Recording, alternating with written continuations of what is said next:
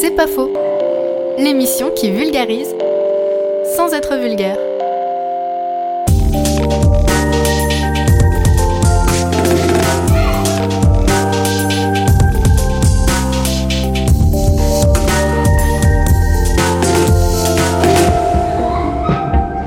Ouais, c'est pas faux.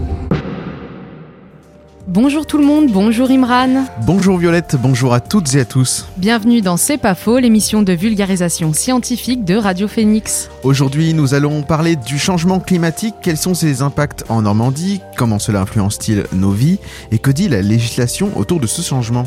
Notre invité du jour pour en discuter est Olivier Canta, enseignant-chercheur euh, au département de géographie et au laboratoire IDECAN, Identité et différenciation de l'espace, de l'environnement et des sociétés. Il est aussi président de la commission changement climatique et territoire du Comité national français de géographie et membre du GIEC normand. Mais tout de suite, notre flash avec les infos sciences de la semaine. L'association France Énergie Éolienne et le syndicat des énergies renouvelables estiment réaliste de produire 50 gigawatts en 2050 grâce à l'éolien en mer. La France vise, à travers son projet de mix énergétique, de produire 27% de ses énergies euh, renouvelables en 2030. Or, pour le moment, sur les 5000 éoliennes maritimes en Europe, seule une est française. La FFE et le SER ont donc formulé 5 propositions. La première consiste à établir une planification précise pour identifier les sites potentiels, et cela en raison de la difficulté à faire cohabiter les éoliennes avec les usagers de la mer, pêcheurs, transports maritimes et habitants. La deuxième proposition vise à fixer un premier cap à 18 gigawatts pour 2035, l'énergie issue de l'éolien étant plus compétitive grâce à une baisse des coûts de production et une augmentation de rendement d'électricité produite de 5 à 14 mégawatts par heure. Selon l'association France Énergie Éolienne, les trois dernières mesures doivent permettre d'anticiper sur le plan économique, le plan politique avec leur organisation de consultations citoyennes et sur le plan pratique avec le développement en amont du réseau électrique. En Normandie, deux projets d'éoliennes offshore vont se concrétiser, l'un à Fécamp pour 2023 et l'autre à Courseul-sur-Mer en 2024. C'est une avancée importante qui a eu lieu dans la recherche contre la sclérose en plaques. La semaine dernière, plusieurs scientifiques américains ont publié une nouvelle étude dans la revue Science. Cette dernière montre que le virus d'Epstein-Barr serait responsable de la sclérose en plaques, puisqu'il est nécessaire au développement de cette maladie auto-immune qui s'attaque au système nerveux central. D'après leurs recherches, le risque de contracter la sclérose en plaques est multiplié par 32 après une infection par le virus d'Epstein-Barr. Très commun, ce virus touche 95% des adultes, mais toutes les personnes infectées ne développent pas pour autant la maladie. D'autres facteurs comme la génétique peuvent jouer un rôle important dans la contraction de la sclérose en plaques. Cette découverte soulève donc l'espoir d'un futur traitement. Le laboratoire Moderna a déjà lancé des essais cliniques sur l'homme afin de développer un vaccin contre ce virus et protéger de cette maladie qui touche 2,8 millions de personnes dans le monde. Du 16 au 1er février, c'est la semaine du son. À cette occasion, une étude expérimentale du Centre de recherche et d'innovation en audiologie humaine nous informe du fait que les sons compressés nuiraient aux oreilles. La compression lors de la prise de son permet d'écraser le signal pour ensuite l'amener à son niveau le plus fort, réduisant de fait l'amplitude de ses fréquences. Les téléphones, les musiques MP3, le son de la télévision, des PC ou le son qui sort en ce moment de votre radio n'échappent pas à cette manipulation qui ne profère pas vraiment le confort d'écoute promis. Le professeur Paul Avant a montré dans cette étude que l'écoute de musique, pourtant à des niveaux inférieurs au seuil maximum, maximal légal de 102 décibels, mettait en tension des petits muscles de l'oreille moyenne en, arrière du tympan. Ces sortes de paupières sonores sont donc mises constamment en action par le cerveau, ce qui les fatigue durablement et les empêche d'exercer leur rôle protecteur. Certains ingénieurs du son militent donc désormais pour la création d'un label certifiant une bonne qualité sonore. Vendredi 14 janvier, le volcan sous-marin Unga Tunga Unga Apai est entré en éruption aux îles Tonga. L'explosion de cet impressionnant phénomène volcanique est décrit par le journal Sydney Morning Herald comme étant l'équivalent de 1000 fois Hiroshima et s'est entendu jusqu'en Alaska. Cette éruption a provoqué un tsunami d'un mètre 20 se déplaçant à 1200 km/h, touchant de nombreuses côtes du Pacifique. Des alertes au tsunami ont été lancées pour les îles Fidji, la Nouvelle-Zélande, le Chili ou encore l'Australie. Le Japon, à plus de 7000 km, a été touché par un raz-de-marée emportant de nombreux bateaux de et la vague qui a atteint le Pérou à plus de 10 000 km a emporté deux personnes. L'archipel du Pacifique à sud a subi des dégâts importants. À ce jour, la cendre a recouvert la capitale qui est aussi privée d'Internet, rendant les communications compliquées à établir. L'armée australienne et l'armée néo-zélandaise se tiennent prêtes à envoyer des navires d'aide sur place. Vous écoutez C'est pas faux sur Radio Phoenix. Dans son rapport de 2021, le groupe d'experts intergouvernemental sur l'évolution du climat indique que de nombreux changements climatiques ont lieu sur la Terre et dans toutes les régions. Certaines d'entre elles sont d'ores et déjà irréversibles. Tentons de comprendre l'impact du changement climatique sur la Normandie. Et pour en parler, nous accueillons en studio Olivier Canta. Bonjour. Bonjour. Vous êtes enseignant-chercheur au département de géographie et au laboratoire ID-Caen de l'Université de, Caen. Vous êtes aussi euh, président de la commission Changement climatique et territoire euh, à la commission, hein, le CNFG, et membre du GIEC normand. Alors, est-ce que vous pouvez nous donner une définition du changement climatique? Parce qu'on peut en trouver différentes en fonction des institutions le changement climatique, en fait, euh, va avoir euh, différentes définitions qui vont dépendre des organismes, mais toutes ont comme point commun euh, le fait qu'on va tabler sur des événements qu'on peut déceler concrètement, que ce soit par des variations de leur moyenne ou de leur variabilité. Et ça, il faut que ça s'exerce sur un temps suffisamment long. Euh, c'est-à-dire que c'est pas une année particulière qui fait le climat, mais c'est un ensemble. Souvent, on prend au moins sur 30 années qui permettent de définir euh, ce qu'on appelle la normale climatique. Et on peut voir dans cette normale des variations plus ou moins marquées. Et si ces variations sont systématiquement dans le même sens, on va donc parler de changement climatique. En revanche, euh, pour compléter, euh, ça ne veut pas dire qu'à l'intérieur d'une période donnée, on n'ait pas des hauts et des bas, comme des années froides ou des années chaudes, des années pluvieuses ou des années sèches, mais c'est la tendance générale hein, qui va exprimer le changement. Le, changement climatique que nous connaissons en ce moment est vraisemblablement et selon le consensus scientifique produit par l'homme. Mais est-ce que le changement climatique peut être euh, autrement produit que par l'homme. Oui, donc euh, quand on fait de la climatologie et on, replace euh, le climat à l'échelle de la vie de la Terre, en fait, le climat a toujours changé. Euh, donc ces variations climatiques ont donné des périodes dans les temps géologiques où on avait des grandes glaciations ou bien des, des aires euh, où le, temps était tropical, humide, ce qui a donné d'ailleurs euh, toute la diversité un petit peu des, des, de, les héritages qu'on peut avoir, notamment les, les ressources fossiles qu'on peut avoir dans la Roure avec le charbon issu de forêts tropicales humides. Vous voyez que le climat allemand n'est pourtant pas tropical humide. Donc là, on a des héritages, comme on a également des héritages par sur les formes de relief, hein, où euh, les périodes glaciaires ont raboté et donné des, des, structures un peu particulières. Donc ça, le, climat a changé a toujours changé et changera. Euh, la différence lorsqu'on parle de la période actuelle, c'est que ces changements sont d'une rapidité qui sont apparemment sans précédent et en plus que cette euh, vitesse sans précédente serait aujourd'hui, on va dire de façon quasi certaine, liée aux activités humaines. Est-ce qu'un événement comme une catastrophe euh, environnementale, pas, forcément environnementale, une catastrophe naturelle, peut modifier euh, le, climat? On, sait que par exemple les éruptions volcaniques peuvent avoir des conséquences. On, a même dit que euh, la Révolution française serait due à, aux conséquences d'une éruption volcanique. Est-ce que là, par exemple, en ce moment, euh, le volcan qui, est rentré en éruption au, large des îles Tonga pourrait avoir des conséquences? Alors, si on se replace dans, les temps très anciens, en fait, on, peut distinguer euh, différentes causes.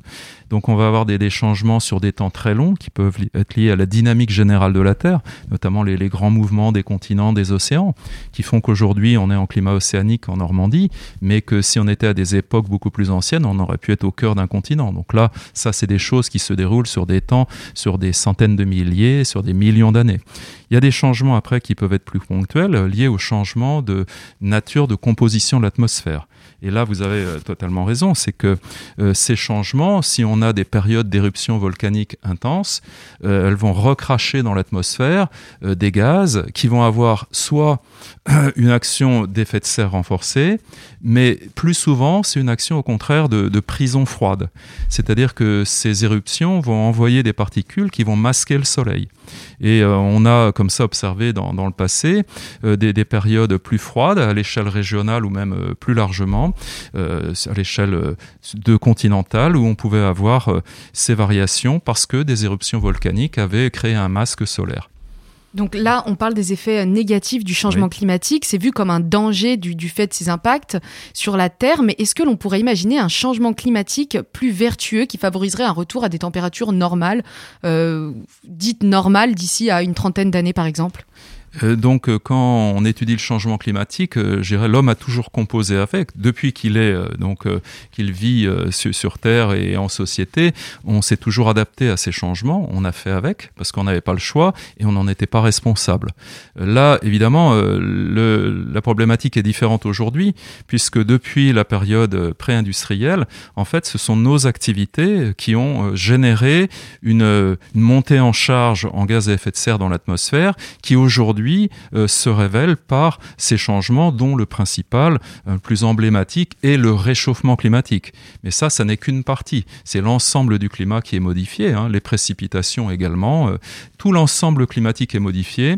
Et finalement, la difficulté peut-être sur laquelle il faut réfléchir à l'échelle globale, c'est de se dire que toutes les sociétés sont fondées sur un équilibre connu, avec ses variabilités, mais on va et on est déjà dans un cadre où on a changé les équilibres. Donc ça va pouvoir favoriser certaines régions et puis au contraire défavoriser d'autres. Alors les régions défavorisées, évidemment, si on parle en termes vital, c'est évident que les petites îles tropicales qui sont au ras du niveau de la mer, avec la montée des eaux, on pourrait expliquer de façon euh, plus euh, développée, eh bien ce sont les premières touchées. Donc ce sont les États qui sont le plus sensibles, dont des États qui sont souvent assez pauvres, qui ne sont pour strictement rien dans le changement actuel, mais qui subissent en premier ses conséquences avec ces réfugiés climatiques hein, euh, de toutes ces petites îles euh, qui pourraient être euh, multipliées dans les années, les décennies à venir. Puis à côté de ça, évidemment, on a des États qui cherchent à se développer naturellement, comme nous, nous l'avons fait en Europe occidentale durant la révolution industrielle. Mais à l'époque, on n'avait pas conscience de ce qu'on faisait au niveau du climat de la Terre.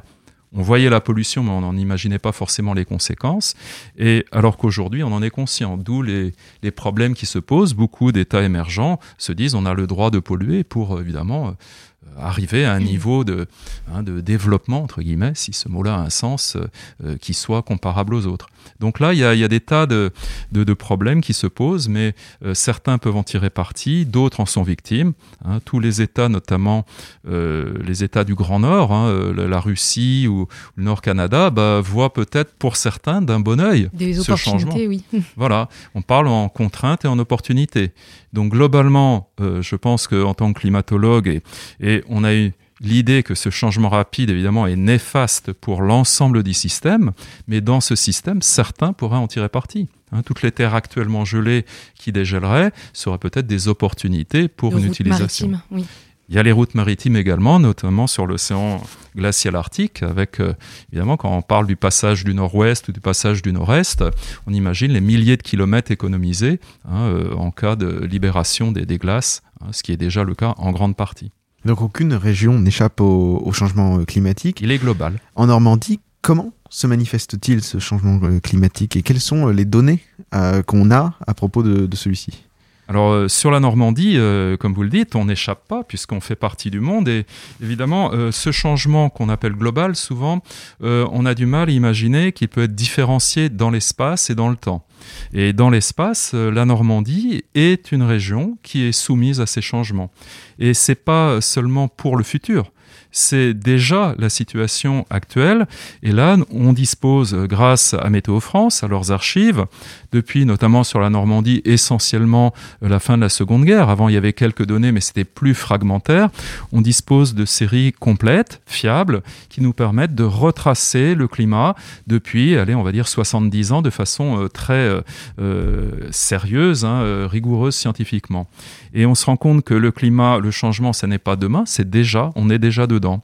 Alors si on veut donner un, exemple de valeur euh, sur la région, puisqu'on est à Caen, si on traite le cas de Caen, eh bien euh, la normale climatique, entre ce qu'on appelle la normale, la moyenne de 30 ans, si on prend la période 51-80, on devait être à 10, alors je, je regarde la valeur pour pas vous dire euh, 10,4 degrés et la moyenne entre 1991 et 2020, là on va monter proche de 12 euh, degrés. Donc euh, on est à 11 degrés 2, pardon, entre 1980 et 2010 ici. Et puis sur la dernière décennie, on continue encore à monter, et notamment l'année 2020 qui a marqué les mémoires, c'est l'année la plus chaude à l'échelle de la Terre, à l'échelle de l'Europe, à l'échelle de la France et en Normandie aussi. Et donc, on est sur une dynamique hein, de réchauffement climatique qui est avérée, qui est nette, plus ou moins marquée selon les endroits. Alors un peu plus tôt, vous nous avez évoqué euh, les effets du, changement climatique euh, comme l'augmentation des températures ou l'élévation du niveau des mers, mais quels sont les principaux facteurs du changement climatique que nous connaissons en ce moment? Les, facteurs euh, maintenant été bien identifiés. Donc là, on n'est plus dans des facteurs qu'on appellerait naturels, sur lesquels finalement on n'a pas de pas d'action. Ce que j'évoquais avant sur les temps géologiques ou même historiques. depuis disons la 1850, 1900 euh, et puis euh, jusqu'à maintenant, on est passé dans un changement au niveau de la composition de l'atmosphère où finalement euh, on va avoir une augmentation progressive de la teneur en gaz à effet de serre. C'est-à-dire ce sont des gaz qui ont la particularité de laisser passer les rayons solaires jusqu'au sol. Lorsqu'ils arrivent au sol, évidemment, et ils vont être convertis en chaleur qu'on va appeler sensible, hein, euh, ça porte bien son nom, donc la température va s'élever, mais en même temps ce sol va émettre un rayonnement. Et c'est là que ces gaz à effet de serre interviennent, puisqu'ils vont absorber cette énergie et en partie la rediffuser vers le sol. Donc l'effet de serre que chaque jardinier connaît, hein, s'il veut faire pousser plus vite euh, ses, plantations, joue à l'échelle de la Terre. Alors la simplification est un petit peu abusive, certes, mais on va retrouver ces éléments-là. Euh, donc euh, si on a une idée vers 1850, on devait avoir 290 parties par million d'équivalent CO2. Alors ce chiffre-là ne donne rien, sauf que si on se place en 2020, on a dépassé 500 et donc, vous voyez, il y a un saut qui a été fait, et ce saut va se traduire alors, un langage un tout petit peu plus technique, peut-être pour ceux qui, suivent un peu les affaires du climat, on va parler d'un forçage climatique, hein, un forçage radiatif. Hein. On a donc une puissance disponible qui est augmentée.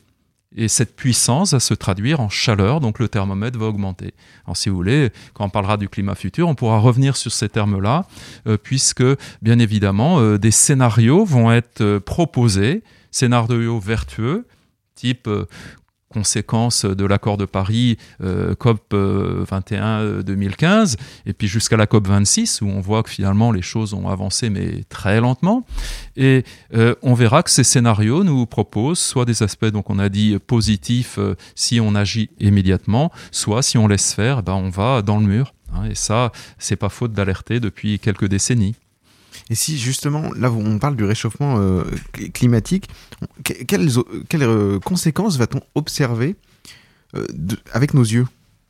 Avec vos yeux. Sur l'environnement. sur la faune, Sur l'environnement. Alors là, on parle soit des conséquences sur l'écosystème, ou soit plus largement, même si on inclut l'homme dedans, on peut parler de géosystème. Hein, donc là, c'est le prof de géographie hein, qui, qui, vous parle un petit peu. Mais c'est à ce niveau-là, il y a des traceurs de tout cela. Alors, je vous ai parlé des indicateurs météo. On voit les nombres de jours de chaleur qui augmentent beaucoup, les nombres de jours de froid qui diminuent, les épisodes extrêmes, les canicules qui sont beaucoup plus nombreuses et intenses, comme on l'a vécu notamment en 2019 avec des records absolus. Donc ça, on le voit bien, on le mesure.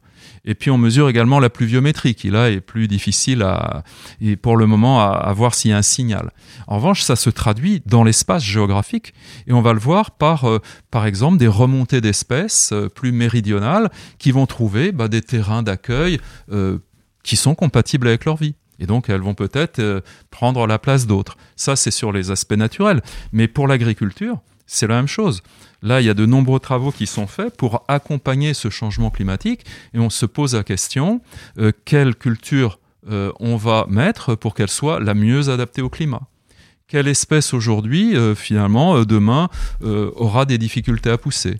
Donc des travaux, des nombreux travaux sont faits, donc au niveau de, bah, évidemment, la Chambre d'agriculture, mais euh, il y, a beaucoup de structures. Les agriculteurs eux-mêmes sont les premiers acteurs, hein, les premiers témoins de ces changements, et on va donc euh, modifier. Euh, par exemple, les, les, façons de cultiver, les plantes que l'on va mettre, on va choisir des espèces plus adaptées, mettons, à la chaleur, à la sécheresse, et pourquoi pas même changer de plante. Hein. Ça, c'est des choses qui sont déjà en cours. Et est-ce que dans vos travaux de recherche, vous remarquez euh, qu'il y a une particularité au littoral normand euh, qui doit être prise en compte? Alors, Là, la particularité du littoral, évidemment, euh, c'est un espace qui est essentiel puisque, en tant que région, évidemment, bordière, là, on va être soumis à la montée du niveau des eaux. Alors à l'échelle du globe, on a euh, sur le siècle dernier observé environ plus 20 cm. Alors pour quelqu'un, 20 cm, c'est pas grand-chose.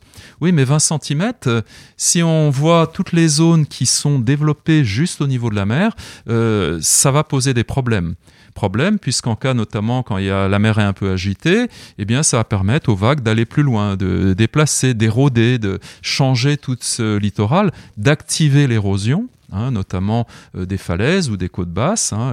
et là, on va avoir des, soucis, puisque les activités humaines qui sont concentrées sur les littoraux, bah, finalement, euh, elles vont être euh, mises en péril. À commencer, je parlais d'activités, mais à commencer aussi par les habitants si vous avez une maison pied dans l'eau, ce terme-là aura plus que son sens malheureusement au fur et à mesure de la montée des eaux. Donc ça, ça pose des, problèmes, notamment de politique plus générale, d'aménagement du territoire, hein, où là, on doit réfléchir à des solutions de repli, un repli stratégique, ou bien on met une barrière. Alors mettre une barrière pour se protéger, mais voir l'eau qui arrive de tous côtés, ou bien se dire, la nature est plus forte que nous. De toute façon, elle aura le dernier mot et on le sait. Donc peut-être se replier un peu en, donc en retrait euh, de la côte actuelle. Donc tout ça est évoqué, réfléchi dans les politiques. On doit en prendre compte, mais surtout en imaginant que les 20 cm du XXe siècle, c'est pas grand-chose par rapport à ce qui nous attend. Hein, donc là, je ne sais pas si en dire quelques mots dès à présent, c'est qu'on peut imaginer qu'avec les scénarios de changement climatique actuels, on irait peut-être vers un mètre de plus. Vous imaginez, un mètre, c'est considérable. Il y a je ne sais plus combien de millions de personnes à la surface de la Terre qui vivent à ce niveau-là. Donc, euh, que faire? Et un mètre, c'est la version, je dirais, aujourd'hui à peu près admise, mais certains parlent d'un mètre 80 ça va dépendre de ce qui se passe en Antarctique. Vous voyez, de l'autre côté de la Terre, ça va impacter l'ensemble, évidemment, de, euh, des, populations mondiales. Alors, quelles sont les instances qui, en Normandie, étudient les changements climatiques auxquels est soumis euh, le littoral? Alors, euh, les instances, on va retrouver bah, tous les organismes qui traitent de littoral. Bon, évidemment, euh, là, euh, vous allez avoir le, enfin, au niveau du, littoral, il y a les organismes habituels, mais vous avez également la région qui s'y intéresse par le biais du GIEC, hein, qui a été, alors on pourra peut-être préciser ce que c'est pour ne pas faire la, confusion avec le, le, GIEC international. Donc, le Conservatoire du littoral, évidemment, travaille depuis des années, des années sur ces sujets-là. Donc, la région, évidemment euh, y est euh, intéressé. Et puis également bah, toutes les populations riveraines, hein, euh, que ce soit les, communes ou les groupements de communes, qui sont concernés parce que pour elles, c'est vraiment quelque chose de décisif. Alors, vous l'avez dit, il existe un, GIEC, un GIEC qui est un groupe d'experts intergouvernemental sur l'évolution du climat qui publie des rapports d'évaluation des changements climatiques, dont le sixième devrait, devrait paraître dans sa totalité en 2022. On le retrouve aussi à l'échelle régionale sous le nom de GIEC normand, co-présidé par Stéphane Costa. Il réunit de nombreux experts régionaux tels que bah, des climatologues, des agronomes, géologues, océanologues. Comment vous faites pour articuler euh, ce travail entre toutes les branches spécialisées? Alors c'est toute la difficulté. Euh, donc euh, ce GIEC normand, euh, donc peut-être préciser quand même que c'est vrai que c'est un, mot d'appel qui est très fort, parce que le GIEC, ça évoque à tous quelque chose. Alors dans le GIEC, au niveau international, évidemment, le I représente le mot intergouvernemental. Donc en Normandie, le I représente interdisciplinaire, et vous avez cité les, les différents collègues qui y participent là. Donc ce GIEC, ce groupe ici interdisciplinaire sur l'évolution du climat en Normandie. Donc il a été euh, monté à l'initiative de la région Normandie euh, fin 2019 parce qu'il y a effectivement une prise en compte de ce souci. Mais euh, le GIEC a eu durant sa première année, hein, qui s'est terminée, comme souci de, déjà de faire un état des lieux un état des lieux du changement climatique à l'aide de, la bibliographie et des études qui sont faites dans les différents laboratoires. Et on a donc fait cet état des lieux où on a travaillé, je dirais, un petit peu séparément les uns des autres. Et euh, sur la deuxième année, on va essayer de plus croiser ces informations pour arriver au final à des solutions. Évidemment, là, ça n'est plus moi en tant que scientifique climatologue qui a la, clé euh, pour tout cela, mais euh, on a l'information et on va donc essayer de progresser dans ce sens-là pour aller du constat à l'action. Hein, donc des solutions à l'action. Et la, difficulté, c'est que ce changement climatique, quand on l'évoque euh, en Normandie, il n'est pas un et unique, il est très diversifié. Et entre les littoraux et l'intérieur des terres, on n'a pas forcément des changements de même intensité et sur les mêmes paramètres, et ce qui va faire que on va devoir en quelque sorte sectoriser euh, les euh, actions à mener à l'intérieur du territoire. Donc vous voyez la, complexité des choses. Là, c'est un peu la tâche qui nous attend pour l'année 2 de ce GIEC, on va se dire, bah, qu'est-ce qu'on fait euh, et comment hein, Comment traiter tout ça? Voilà. Alors vous l'avez dit, Olivier Quentin, vous faites partie de ce GIEC normand et vos travaux s'articulent autour de thématiques euh, allant du changement climatique aux aléas météorologiques, en passant aussi par la qualité de l'air, qui est un sujet très important. Avec ce groupe d'experts, vous dressez plusieurs constats accablants et notamment celui que deux tiers du littoral normand sont déjà concernés par la montée des eaux. En moyenne, dans le monde, le niveau des mers il a augmenté de, de 20 cm. Est-ce que l'élévation du niveau de la mer est irréversible? Alors, quand on parle d'élévation du niveau de la mer, effectivement, vous avez cité mon collègue euh, Stéphane Costa, hein, qui est coprésident du GIEC et géomorphologue littoral, et avec qui je travaille depuis 1997. Donc, vous voyez, c'est une longue histoire déjà, où on a vécu ce changement climatique qui, au début, est finalement été un élément mais qui ne faisait pas, qui portait pas trop attention. Et d'année en année, finalement, cette réalité euh, s'est matérialisée à nos yeux. Et donc lui, en tant que spécialiste euh, des aspects de géomorphologie littorale, d'aménagement du littoral, et moi en tant que climatologue, bah, on a vu euh, cette part croissante et cette réalité venir. Donc là, ce changement, comment on l'explique? Bah, Finalement, je dirais, c'est à une échelle internationale. Donc si on reprend la Terre comme un système, bah, évidemment, avec le réchauffement. Ça veut dire que les eaux qui actuellement sont figées sous forme de glace sur les continents, euh, donc c'est les glaciers des montagnes qu'on connaît bien, par exemple, qui, se réduisent d'année en année, mais ce sont aussi les grandes surfaces continentales euh, que l'on va avoir dans, le nord des continents ou sur le Groenland, l'Antarctique. Là, on a des masses qui sont bloquées sur les continents. Et euh, cette eau qui est tombée sous forme de neige, qui s'est transformée en, glace, eh bien, si elle se met à fondre, elle va retourner à l'océan. Et donc cet océan, hein, qui était descendu il y a 20 000 ans, il était 100 mètres plus bas. Hein. ça, les, gens euh, l'ont oublié. Le dernier maximum glaciaire il y a 20 000 ans, le niveau des océans était 100 mètres plus bas que l'actuel. Et voyez, en quelques milliers d'années, on est remonté au niveau que l'on connaît aujourd'hui. Et là, sur des temps très courts, on va gagner peut-être un mètre, voire deux mètres, hein, dans, le pire des cas. Et là, ça, pose des, des, problèmes. Alors la Normandie est affectée par ces changements, que ce soit évidemment ses côtes basses en premier, puisque là, euh, on va voir évidemment les, conséquences par rapport à l'habitat qu'il peut y avoir et aux activités liées à la mer, mais également les falaises, hein, par les, éboulements, les écroulements, hein, dont Stéphane Costa est un grand spécialiste, notamment sur l'ex-Haute-Normandie, là où il y a les, les falaises de craie qui sont plus sensibles à cela. Donc tous ces éléments euh, sont connus, étudiés, euh, sont euh, même ont fait l'objet de thèses. Donc on a une information en Normandie et effectivement le constat, c'est que deux tiers de ces littoraux sont plutôt en recul, ce qui veut dire qu'il y a aussi un tiers bon, qui avance un petit peu. Alors, au droit des, rivières, des fois, il y a des sédiments qui arrivent, mais la, l'intérêt euh, de cette analyse-là euh, est dans la complexité du système, puisqu'en fait, les actions que l'on pourrait proposer, il faut les raisonner de façon plus globale.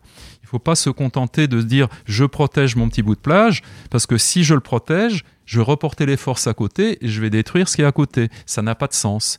Donc les spécialistes hein, parlent de cellules hydrosédimentaires, hein, que ce soit des galets, du sable, etc. Et on va essayer de gérer ce littoral de façon non pas administrative avec des limites communales, mais euh, selon des entités physiques qui nous permettent euh, de trouver des solutions. Alors, au sujet des falaises, en début euh, d'année 2022, à la plage du Tilleul à Étretat, il y a eu un effondrement de la falaise. Et alors, ces éboulements, ils surviennent euh, régulièrement ou à quoi sont-ils dus? Alors là, euh, on est, je dirais, une falaise, elle n'a qu'une possibilité, c'est reculer, déjà, contrairement aux plages. Mais cette falaise, elle va être attaquée par des éléments marins, que l'on peut comprendre, si le niveau de la mer monte avec euh, les, vagues, les tempêtes, etc., mais également par des événements continentaux, parce que des cours d'eau y arrivent, de l'eau s'infiltre dans les falaises et déstabilise l'ensemble. Donc on a un élément qui est, euh, c'est une combinaison des deux qui va faire reculer les falaises. Mais le recul des falaises, finalement, euh, ça n'est que naturel. Hein. On ne peut pas stopper cette érosion-là. Simplement, avec le changement climatique, il est fort probable que ça accélère ces changements. Notamment si le niveau d'eau est un peu plus élevé, ça veut dire que la force d'attaque des vagues, même si les tempêtes ne sont pas plus nombreuses, comme ça monte plus haut, ça attaquera plus. Et dans ce cas-là, évidemment, on a euh, une accélération du, système. On continue euh, la discussion après une petite pause musicale. Voici Magdalena Bay avec Downing of the Season sur Radio Phoenix.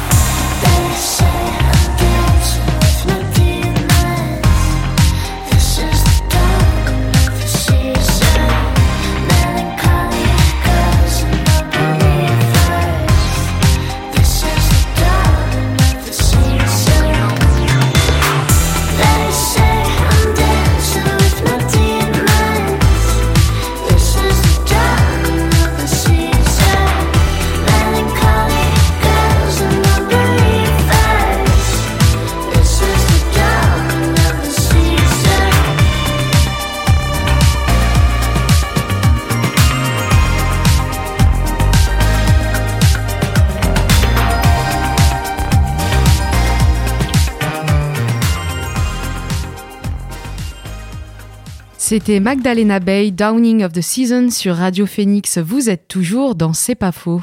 Avant la pause musicale, nous évoquions l'érosion du trait de côte en Normandie.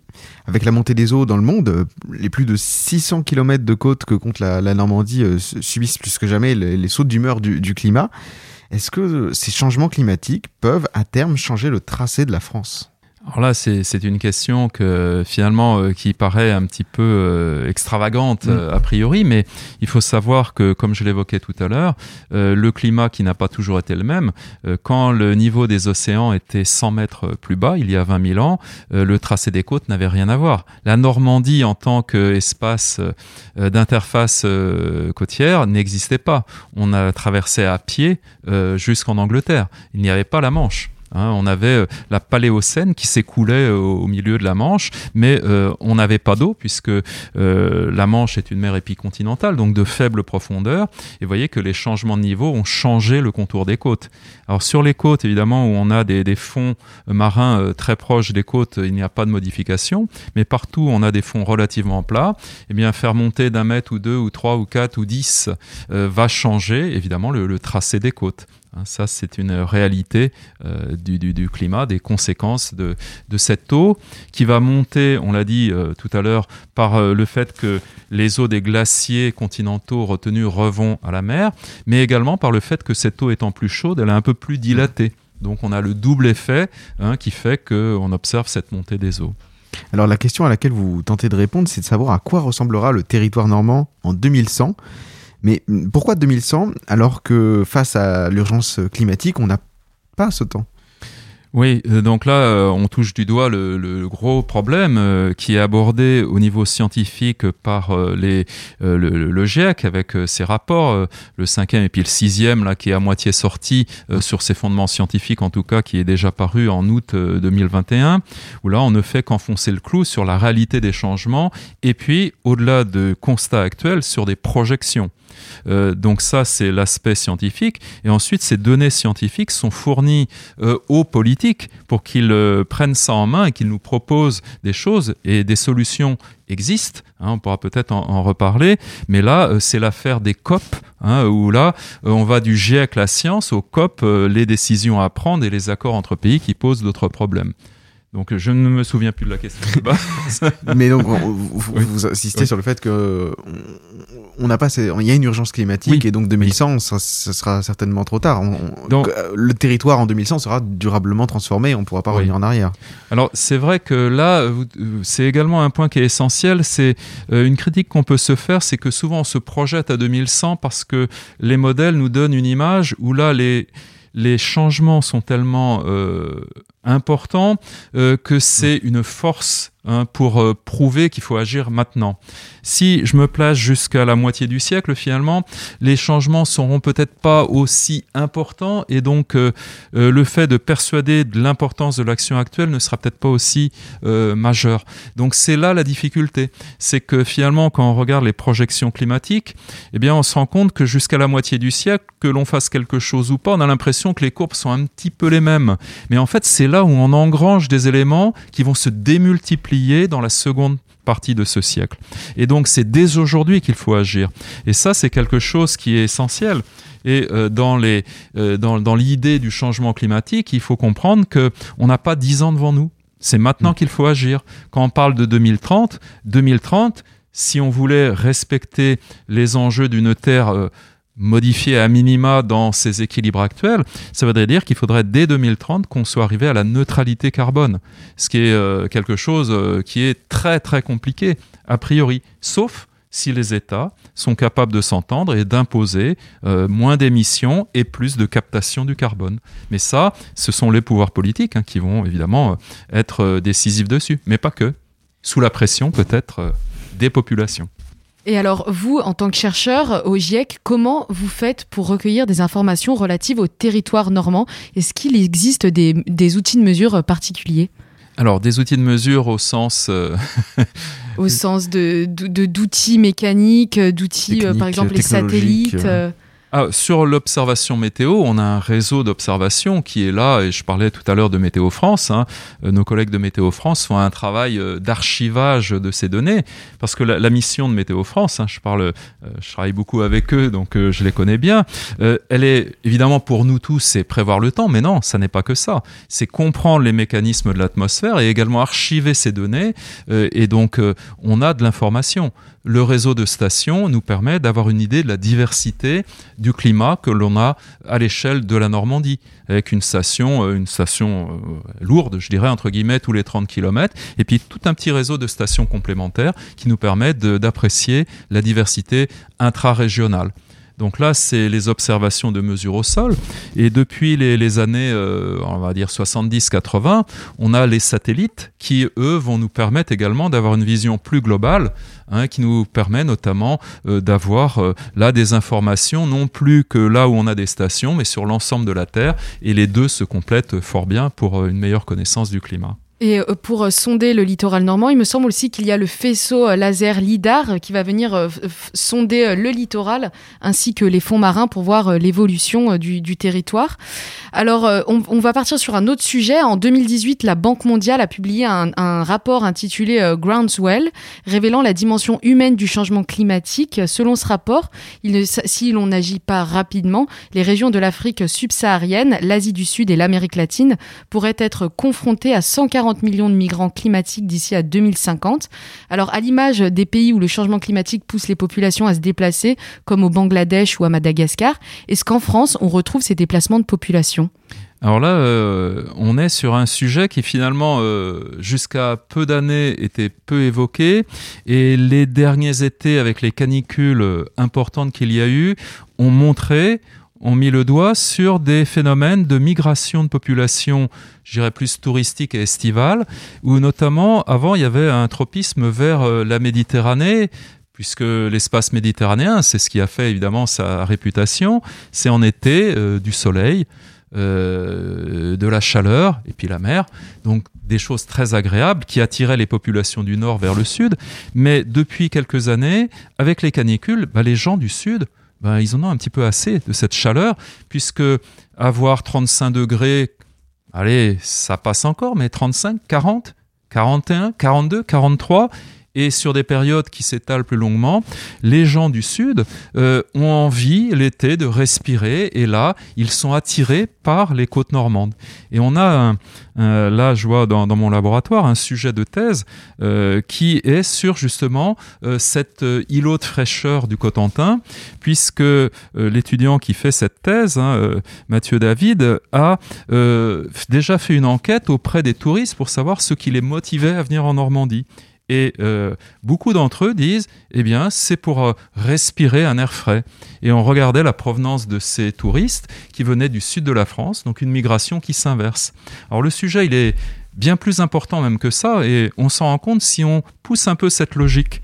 Parce que cette chaleur prévue dans les années à venir, et ces étés de plus en plus chauds, difficiles à supporter, et avec en plus, vous voyez, j'intègre des éléments humains, euh, le télétravail qui se développe, eh bien finalement, on a une sorte de refuge également climatique euh, sur ces littoraux euh, comme le nord du Cotentin, où là, il y aurait une qualité de vie meilleure. Alors pour vous donner une image, euh, quand on a eu la, grande euh, canicule de l'été 2003, quand vous étiez sur le nord Cotentin, sur les 10 jours les plus chauds, dans l'après-midi, il faisait 24 degrés seulement. Et le soir, on avait sa petite laine.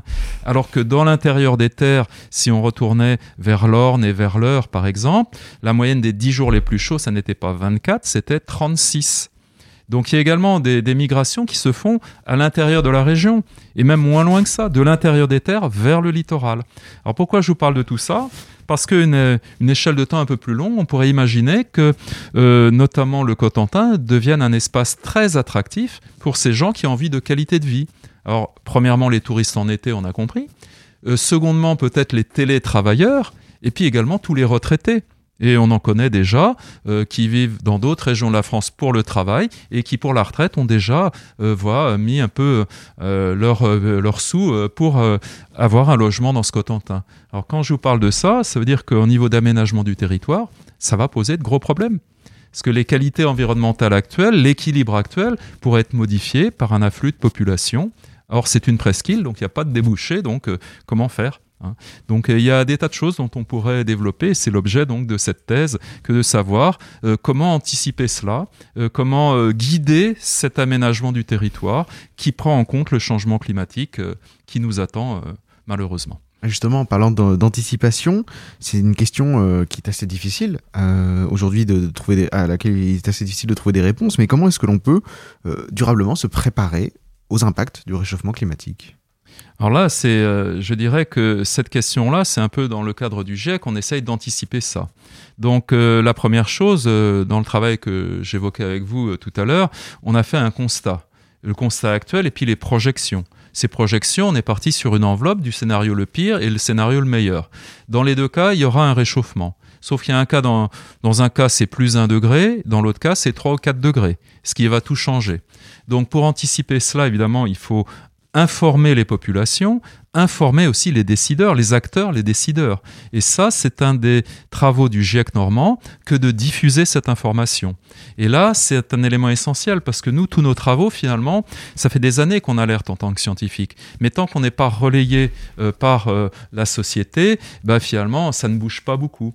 Donc on apporte une information, on fait les constats et on est allé tous euh, faire de très nombreuses réunions euh, à différents euh, éléments de, de, la communauté normande et ces travaux de restitution mettent évidemment la pression sur eux. Alors cette pression, évidemment, nous on apporte une information, mais c'est également la population elle-même qui fait remonter cette info-là. Hein, ce besoin de se dire, bah non, on n'a pas envie d'aller dans le mur, euh, est-ce qu'on peut faire quelque chose? Donc là, on n'est plus de l'État qui impose à la population, c'est la population qui demande à l'État, à la région et à l'État, hein, d'agir. Donc euh, ça joue dans les deux sens. Alors au sujet euh, de ces actions, on a vu que des conférences internationales avaient lieu pendant lesquelles des traités sont signés et pas forcément ratifiés. On a d'ailleurs dédié une émission de faux à la COP 26. Alors est-ce que la législation euh, qui euh, émane de, de, ces conférences internationales autour du changement climatique, elle s'applique en Normandie? Est-ce qu'il existe en Normandie une législation particulière? Alors là, je ne pourrais pas vous répondre précisément, hein, ça dépasse le, champ de, mes compétences, mais ce qu'il faut savoir, c'est que, évidemment, quand il y a le travail euh, des COP qui est fait, ensuite les décisions, c'est au niveau des États, et ensuite euh, ça, va percoler euh, à des niveaux d'échelle inférieure. Mais là, ce qui est intéressant, c'est de voir que les régions ont également pris la main par la création notamment du GIEC ou des équivalents sur d'autres régions qui permettent euh, d'accélérer un peu les choses. Et dans ce cadre-là, je dirais que la Normandie est bien placée hein, sous l'impulsion de la région qui a pris conscience de cela. Peut-être, comme vous l'avez dit, parce qu'on a beaucoup de littoraux et là, c'est tellement prégnant ce changement, il y a tellement d'enjeux. Peut-être également parce qu'on a beaucoup d'agriculture et que l'agriculture fait vivre la région et que le changement climatique je parle l'agriculture également les pâturages, hein, l'élevage. Et tous ces éléments-là euh, sont remis en cause par ce changement. Donc, du coup, la région a pris en main euh, cette, euh, ce sujet et a demandé donc à ses experts hein, de travailler avec leurs services et ce qu'on ce qu'on le fait depuis deux ans. Ça fait partie des mobilisations que la région met en place pour freiner les évolutions néfastes sur le climat et la biodiversité. Est-ce qu'à votre connaissance, il y a d'autres mobilisations politiques qui ont lieu en Normandie, par exemple? Alors là, euh, pareil, je suis pas spécialiste et je sais qu'il y a énormément de choses qui se font, mais qui sont peut-être un peu éparpillées. Ce qu'il ce faudrait, c'est qu'il y ait plus de coordination de tout ça pour que les actions soient efficaces. Tout à l'heure, je vous donnais un exemple tout simple. Le maire d'une commune littorale qui veut protéger sa station balnéaire euh, va donc euh, bétonner en se disant, bah au moins, je garde ma plage. Mais en fait, s'il fait ça, il joue contre le système dans son ensemble parce qu'il détruit ce qui est à côté. Donc là, des fois, il faut bien voir que une politique à l'échelle régionale. Il y a toujours une bonne échelle à trouver, et c'est vrai que l'échelle régionale est subrégionale, puisque le changement climatique va se décliner différemment euh, dans les, sur les côtes ou dans l'intérieur. Ben, il faut trouver la bonne échelle pour avoir les bonnes actions. Et c'est là toute la difficulté. Ce qui est bon pour le Cotentin ne sera peut-être pas bon euh, pour euh, le pays d'Auge par exemple. Hein, ça, ce sont des choses qu'il faut euh, sectoriser, comme je vous le disais tout à l'heure, et c'est la grande difficulté. La Normandie n'a pas un climat unique auquel on va appliquer une action qui sera la même partout. Et toutes ces propositions, est-ce que c'est aussi euh, votre rôle euh, en tant que scientifique de, les soumettre aux, dirigeants politiques et des collectivités territoriales? Ah bah oui, euh, je crois que maintenant, en tant que chercheur, on fait notre travail de chercheur, mais ensuite on leur donne les éléments, ces éléments que l'on cherche à être les plus objectifs, les plus pertinents et donner l'ensemble des possibles. Après, évidemment, c'est eux qui ont euh, ce, pouvoir-là. Mais nous, on participe à cela puisqu'il faut s'appuyer sur des fondements scientifiques. On parlait du GIEC international, mmh. hein, il y a trois rapports particuliers. Le premier, c'est sur les fondements scientifiques. On ne peut s'appuyer que sur ça au départ, et ensuite on voit ce que l'on peut faire. Et est-ce que, en tant que scientifique, vous essayez aussi de faire prendre conscience des changements aux citoyens à travers des conférences, des activités ou des outils de modélisation? Oui, là, euh, on est dans une partie du travail qui commence par euh, notre travail euh, en tant que, tout à l'heure vous me présentiez comme enseignant-chercheur. On est chercheur, oui, mais on est enseignant. Donc on a un public, tout à l'heure à 8h30, là j'ai mes étudiants de deuxième année, on faisait la climatologie. voilà, donc on est déjà une sensibilisation et d'un public qui est déjà captif en quelque sorte, mais ça se fait aussi par des actions, des communications dans différents organismes et on essaie de balayer le plus large possible alors là, j'ai récapitulé l'an dernier, euh, au titre de mes activités du GIEC, hein, pas pour la région directement, mais à partir du GIEC, euh, j'ai fait 20 euh, communications. Donc, vous euh, voyez, ça prend du temps. Mais le fait que je sois là aujourd'hui, c'est également dans cette optique-là. C'est que je ne parle pas qu'aux gens qui sont déjà informés, je ne parle pas qu'aux décideurs, je parle aux citoyens, aux citoyens qui peuvent être étudiants notamment, qui est quand même bah, l'avenir. Hein, tout simplement. Donc donner de l'information pour se dire bah, qu'est-ce qu'on fait de notre monde. Alors les, citoyens sont de, plus en plus sensibilisés, vous le disiez, au, danger du, changement climatique. Et en, Normandie, il y a aussi quelques prises de position et, un engagement citoyen. Est-ce que vous êtes en contact avec cet engagement citoyen et est-ce que ça vous rend optimiste de voir autant de personnes aborder ces sujets? Alors, euh, ce qui est sûr, et euh, notamment, j'en parlais juste avant de venir ici avec Stéphane Costa, euh, qui pouvait pas venir parce qu'il avait d'autres sollicitations. Et oui, on est au quotidien, on est alors j'allais dire harcelé, mais c'est un bon harcèlement dans ce cas-là. C'est-à-dire qu'on est énormément sollicité. Hein, c'est le verbe qui est plus approprié. Mais c'est vrai qu'à la fin, ça peut être un peu un harcèlement, tellement on nous dit, bah, venez, venez nous dire. Euh, euh, et là, euh, toutes sortes de structures. Donc on est malheureusement aujourd'hui obligé de faire des choix, parce qu'on ne peut pas être partout. Et puis il faut aussi qu'on travaille la recherche. On ne peut pas être que des communicants, mais ça fait également partie de notre travail. Hein, le travail d'enseignant-chercheur, c'est enseigner, chercher, faire de l'administration pour euh, faire fonctionner tout ça, et puis ensuite communiquer euh, à des sphères qui ne sont pas que nos articles scientifiques qui nous font nos carrières, etc. C'est, je pense que notre rôle euh, sociétal est dans ce travail-là. Et ça vous rend optimiste de voir cet engagement citoyen? Alors, euh, Notamment de la jeunesse Bien entendu, euh, là c'est intéressant. Donc quand la jeunesse, on les informe et objectivement et qu'on discute, on voit qu'il y a une prise de conscience. Hein. Pas garder uniquement l'image de la jeunesse de réseaux sociaux pour des futilités. Les réseaux sociaux, ça peut être aussi hein, quelque chose de pédagogique, euh, d'instructif et de prise de conscience majeure. Alors, je parle de réseaux sociaux, mais des radios également, euh, comme la vôtre, hein, qui permettent de euh, transférer cette information du scientifique vers le citoyen. Puisque finalement, euh, quel serait notre rôle s'il n'y avait pas de conséquences pour le citoyen? Eh bien, merci Olivier Cantat d'être venu nous parler du changement climatique et de ses impacts en Normandie. Merci beaucoup d'avoir accepté l'invitation de Radio Phoenix. Voici l'agenda scientifique de la semaine. Ce soir sur France 5, découvrez les coulisses de la commercialisation des œufs. Aujourd'hui, les consommateurs se soucient de la provenance des aliments, mais aussi du bien-être animal. Ce documentaire de Hugues Demeude enquête sur la production des œufs frais achetés directement par les ménages, mais surtout sur les, les ovoproduits contenus dans les produits de l'agroalimentaire et dans les plats servis en restauration collective. Alors peut-on produire en masse des œufs de qualité sans maltraiter les poules pondeuses Comment sont fabriqués les ovoproduits pasteurisés contenus dans les produits de l'agroalimentaire et dans les plats servis en restauration collective Et la réponse c'est ce soir dans euh, ce documentaire sur les coulisses de la commercialisation des œufs à 21h sur France 5. Cet après-midi, l'association des Amis de l'Université de Caen-Normandie propose une conférence. Organisée par Claude Guimier, professeur honoraire en linguistique anglaise à l'université, cette conférence permet de découvrir les mots du français fondés sur un nom propre. On connaît poubelle, mais il y a aussi Micheline, sardine ou bottin et bien d'autres encore. Découvrez-les cet après-midi dès 17h sur le campus 1 à l'amphithéâtre de la MRSH. Et enfin, récemment, le ministère de la Santé, euh, Olivier, euh, le ministre de la Santé, pardon, pardonnez-moi, Olivier Véran, annonçait l'ouverture du don du sang à toutes et à tous, quelle que soit euh, l'orientation sexuelle. Alors cette, ouverture arrivera dès la mi-mars 2022, mais pour le moment, le FS organise tout de même des collectes car le sang manque en ce début d'année. Et ce jeudi, il y en aura une collecte de 11h à 16h au campus 1 à la BU Tov Janssen.